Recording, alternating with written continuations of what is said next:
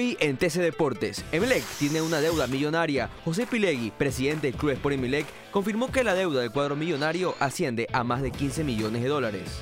Johan Mina no será convocado a la pretemporada con Emelec. El actual presidente del Bombillo manifestó que están decidiendo el futuro de Johan Mina y añadió que no será convocado para la pretemporada en Argentina.